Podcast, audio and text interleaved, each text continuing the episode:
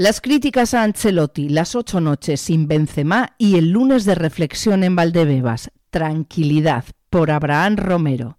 Domingo negro y lunes de reflexión en Chamartín. La durísima derrota contra el Barcelona en el clásico protagonizó las pesadillas de jugadores, cuerpo técnico y directivos. Nadie se esperaba semejante resultado. 0-4 y sobre todo nadie se imaginaba que las sensaciones iban a ser tan sonrojantes como las que resultaron de los 90 minutos disputados en el Bernabéu. Los mensajes y las conversaciones que comenzaron a circular por los móviles del palco y del vestuario se resumían en dos palabras clave: rabia por las formas de la derrota y tranquilidad por la situación en la clasificación liguera, con nueve puntos de ventaja sobre el Sevilla y la presencia en cuartos de Champions.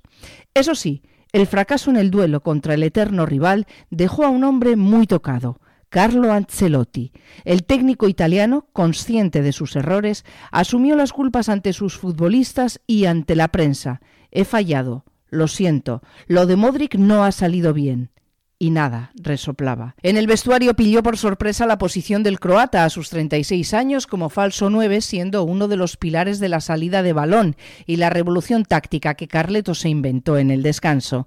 Tres centrales, algo que nunca había probado, con Camavinga y Rodrigo como carrileros. Ferran tardó dos minutos en fallar una clara y en marcar el desastroso 0-3. En la grada la desesperación vino por la pasividad de sus futbolistas, una realidad más criticada incluso que el propio sistema de Ancelotti. Por eso, aunque el técnico se pusiera la diana sobre su cabeza, en el vestuario y en el club también asumen las culpas. Los jugadores, los mismos que ya pensaban en el siguiente partido a los pocos minutos de superar al PSG, se daban ánimos este lunes a través del móvil, camino de sus destinos internacionales. En Valdebebas solo apareció Mendy, que sigue recuperándose de su lesión muscular. Ancelotti ya había planificado dos días de descanso después del clásico y no quiso hacer más drama cambiando el calendario. El club ha mostrado en privado su apoyo al italiano, que cogió los mandos de la plantilla tras el traumático adiós de Sidán y ha insistido en el mismo mensaje que el dado por el técnico relativizar, aprovechar este parón para recuperar sensaciones y levantar la cabeza. Pese a todo, en el entorno madridista hay decisiones del entrenador que no terminan de entenderse. La última vez que había utilizado el 4-4-2 había sido en la derrota en Cornellá contra el Español en octubre y Camavinga solo había jugado como carrilero en la derrota ante el Sheriff en el Bernabéu.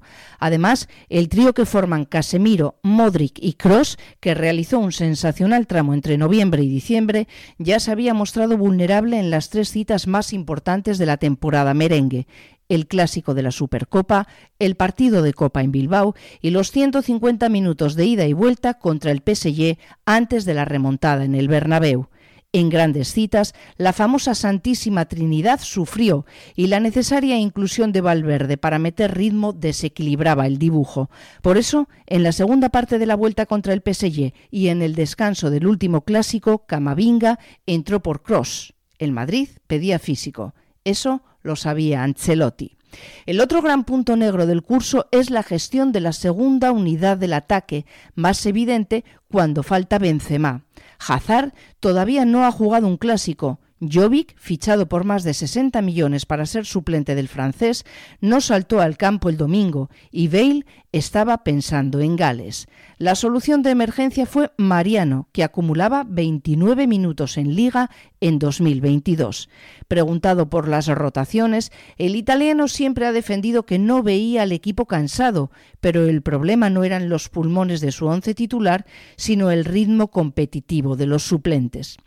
En los ocho partidos sin Benzema, los sustitutos han sido Jovic en dos, victorias ante Inter y Elche en Copa, Mariano, dos triunfos ante Elche y Alcoyano, Isco, victoria contra el Granada, Bale, empate en Villarreal, Asensio, derrota copera en Bilbao y Modric en el último clásico. Ocho ocasiones, seis alternativas ninguna constante. En el horizonte los nueve puntos de ventaja sobre el Sevilla y el miedo inconsciente de parte del madridismo. Yo ya perdí una Champions tras ir ganando 3-0, declaró Ancelotti. La Liga de Queiroz, aquel 2015 de Carleto. Las finales de aquí al desenlace del curso empezarán en Vigo, con visitas al Pizjuán, a Pamplona y al Metropolitano incluidas.